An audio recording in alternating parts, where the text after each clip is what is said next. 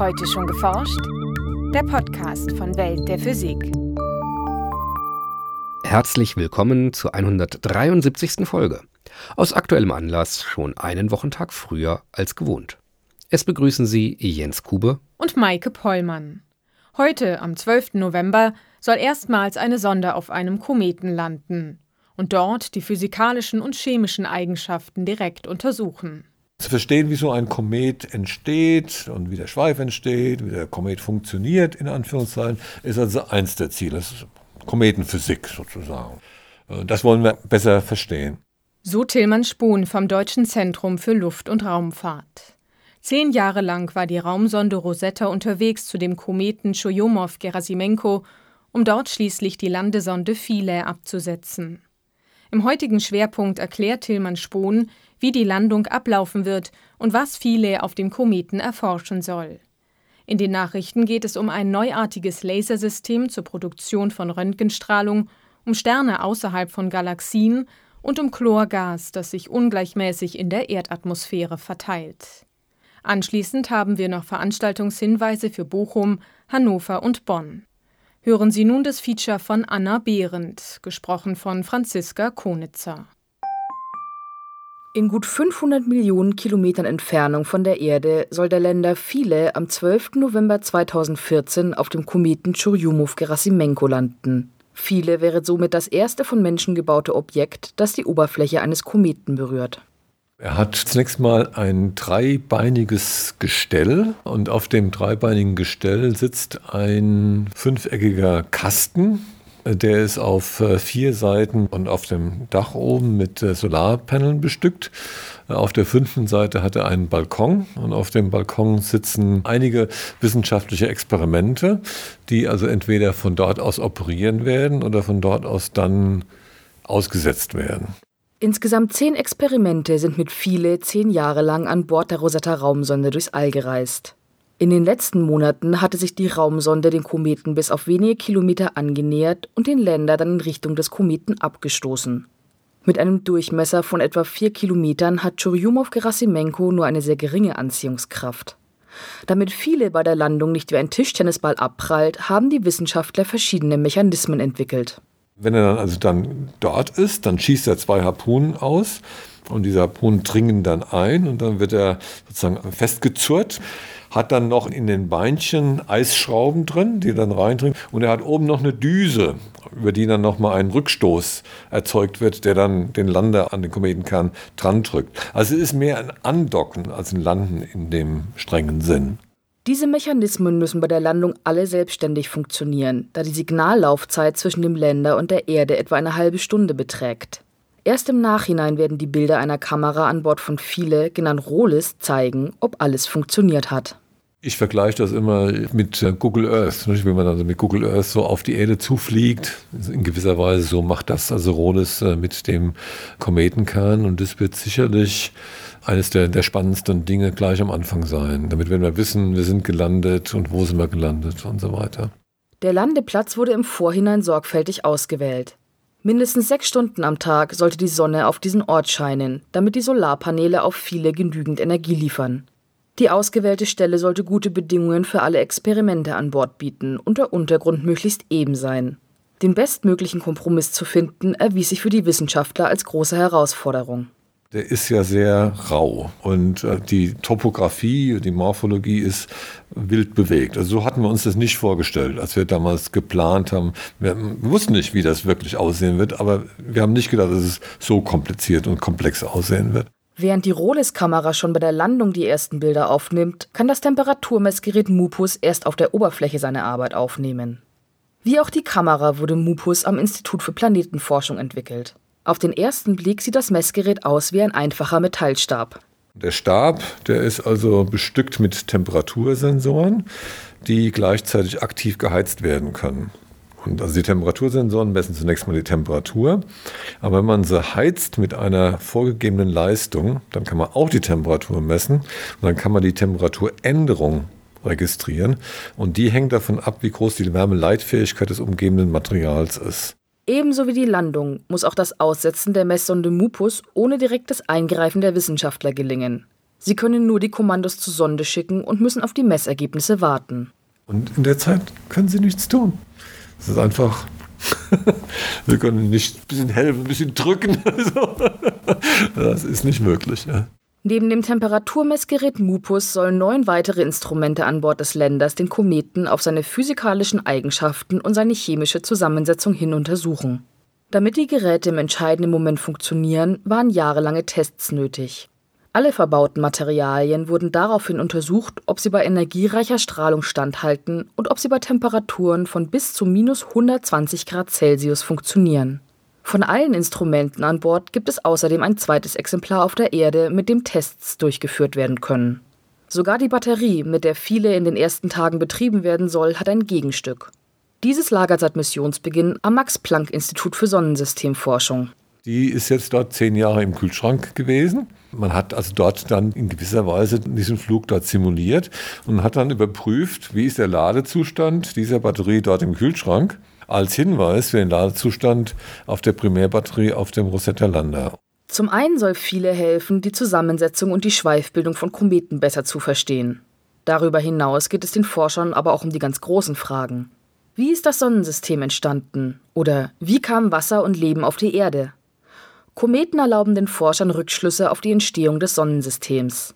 Denn als sich vor rund 4,6 Milliarden Jahren die Planeten aus einer großen Gas- und Staubwolke bildeten, sammelten sich tausende kleinerer Himmelskörper in den äußeren Bereichen des Sonnensystems jenseits der Neptunbahn.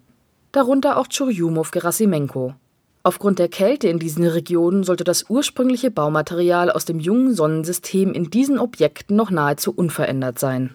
Wir wollten, das ist sozusagen das übergeordnete Ziel dieser Mission, zu einem solchen Körper fliegen, um den aus der Nähe zu untersuchen, physikalisch, chemisch zu charakterisieren, um besser verstehen zu lernen, was sind denn die Bausteine, aus denen dann die Planeten entstanden sind. Noch bis zum Frühjahr 2015 soll viele helfen, diese Fragen zu beantworten. Dann fliegt der Komet so nah an der Sonne vorbei, dass wegen der steigenden Wärme die Technik versagt. Der Orbiter Rosetta hingegen soll den Kometen noch bis Ende 2015 begleiten und könnte eventuell nach Missionsende für weitere Projekte eingesetzt werden. Vorher sollen Länder und Orbiter jedoch erst einmal viele Daten über Churyumov-Gerasimenko sammeln. Für die Mission insgesamt können wir, glaube ich, heute schon sagen, das wird ein Erfolg werden, auch wenn wir noch nicht alle Resultate jetzt gesehen haben und nicht publiziert haben. Aber soweit wir das jetzt schon wissen und hören, haben wir eine Menge Daten gewonnen und äh, der Orbiter allein wird also ein, ein Erfolg sein. Nachrichten um mit Röntgenlicht zeitabhängige Phänomene auf extrem kurzen Zeitskalen zu untersuchen, braucht man Röntgenpulse hoher Intensität. Einer Forschergruppe aus Berlin und Wien gelang es nun, die Intensität solcher Pulse mit Hilfe eines Infrarotlasers zu erhöhen. Die Wissenschaftler stellten die neue Methode im Fachjournal Nature Photonics vor. Treffen schnelle Elektronen auf eine Metalloberfläche, so entsteht Röntgenstrahlung. Diesen Prozess schnell zu pulsen ist allerdings nicht einfach. Die Forscher ließen für ihre neue Methode gepulstes infrarotes Laserlicht mit einer Wellenlänge von 4 Mikrometern unter einem steilen Winkel auf eine Kupferplatte treffen. Dort löste es Elektronen aus den Atomen. Ein Teil des Laserlichts wurde reflektiert und überlagerte sich mit dem einfallenden Laserlicht, sodass ein starkes, gepulstes elektrisches Feld entstand, das die aus dem Kupfer freigesetzten Elektronen auf das Metall beschleunigte.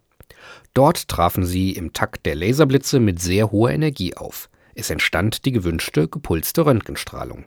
Allerdings liegt die Pulsfrequenz erst bei 20 Pulsen pro Sekunde. Für die gewünschten Hochgeschwindigkeitsfilme noch zu wenig. Etwa die Hälfte aller Sterne im Kosmos befindet sich vermutlich außerhalb von Galaxien, berichten Wissenschaftler nun im Fachblatt Science. Das überraschende Ergebnis basiert auf einer Analyse des extragalaktischen Hintergrundlichts, einer diffusen Strahlung im infraroten, optischen und ultravioletten Spektralbereich, die aus allen Himmelsrichtungen auf die Erde trifft. Bislang konkurrierten zwei Erklärungsmodelle für das extragalaktische Hintergrundlicht.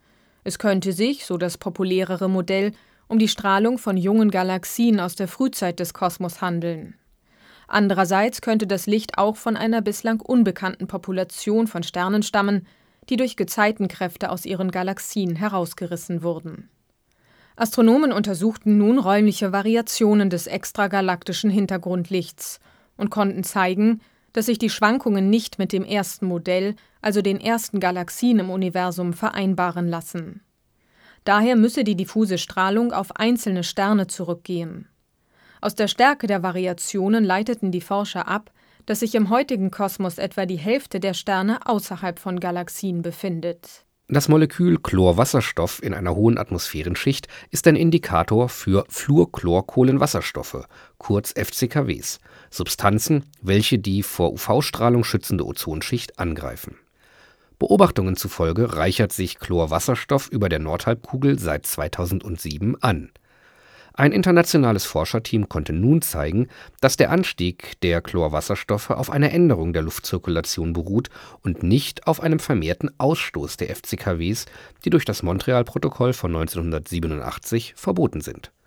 Die Ozonschicht werde sich daher in den nächsten 50 Jahren vollständig erholen, so die Forscher in der Fachzeitschrift Nature.